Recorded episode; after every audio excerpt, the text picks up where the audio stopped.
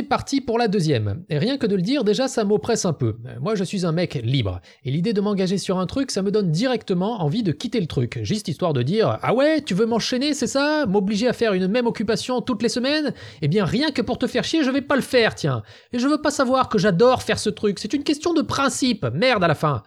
Bon, alors à côté de ça, je suis avec ma femme depuis 13 ans, mes enfants, euh, j'ai pas prévu de les abandonner tout de suite. Et puis en général, quand je suis sur un projet, j'ai tendance à aimer le travail très bien fait, hein, du genre à me transformer en Stanley Kubrick sur un tournage de vidéos de vacances en famille. Mais je veux pas savoir que t'as froid, Roméo, tu me refais cette scène de baignade encore, et ne bafouille pas ton texte Putain, mais qui m'a foutu un acteur pareil? Paradoxal, me direz-vous? Eh bien pas du tout, parce que quitter un truc juste pour dire que je suis un mec libre, ça serait exactement ce qu'un mec libre ferait. Hein? Eh bien rien que pour te faire chier, je vais continuer ce truc. Ah ah On me la fait pas, moi Je disais donc, c'est parti pour la deuxième. Et c'est toujours chaud, la deuxième. Hein. Pour la première, tu t'es montré sous ton meilleur jour, t'as récupéré ton costume de mariage au pressing, du one million sous les aisselles, t'as répété tes meilleures punchlines devant le miroir, fait une trentaine de pompes avant le grand rendez-vous, et tu sais que le lendemain, t'auras l'impression de t'être fait tabasser par des CRS en pleine manif, mais peu importe, parce que ta première, tu l'as réussi. Mais pour la deuxième, tu vas pas ressortir le même numéro. Le track n'est plus là pour te pousser au cul, et tu n'as, après réflexion, plus qu'une seule option, te montrer tel que tu es. Vraiment. Alors du coup, pour le deuxième rendez-vous, tu te pointes en jogging avec un banjo, un t-shirt à l'effigie d'Arlette Laguillet et des places pour un laser game. Être honnête, c'est ça la clé. Donc je vais être honnête. Sous la douche, je me lave très rarement les pieds. Voilà, c'est dit. Oh, putain, ça fait du bien, hein, ça me libère d'un poids. Bon, euh, déjà, je pars du principe que de par une gravité inexorable, mes pieds sont les membres qui sont le plus mouillés et le plus savaudés sous la douche. Mais en plus, j'ai vécu dans une cabine de douche de camping-car pendant un an et demi, et je sais pas si vous êtes déjà entré dans une cabine de douche de camping-car, mais à l'intérieur, t'as pas beaucoup d'options, et la principale, c'est de rester debout, bien droit, et de faire confiance à Newton. Les bonnes habitudes, ça se garde.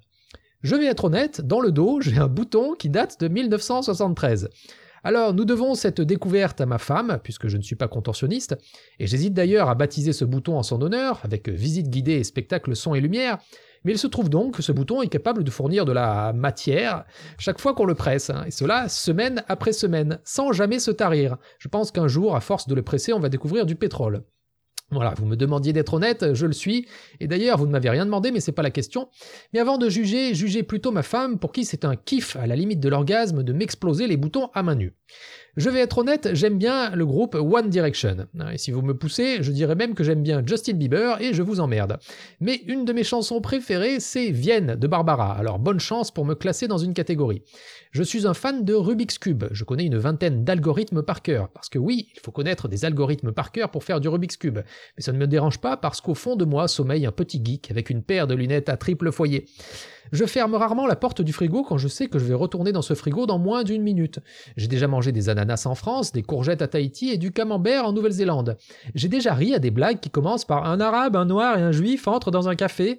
Je ne sais pas si je suis plus féministe que macho, je ne sais pas ce qu'est un enfant non genré, et l'écriture inclusive me donne envie de m'enfermer dans un bunker en écoutant l'album de Vita et Slimane en boucle. Voilà, c'est tout pour cette deuxième. Autant vous dire que si vous cherchez un thème à cette chronique hebdomadaire, c'est pas ici que vous allez trouver. Allez, on se retrouve mercredi prochain. Enfin, ou jeudi ou mardi. Enfin, je fais ce que je veux, je suis un mec libre, moi, merde!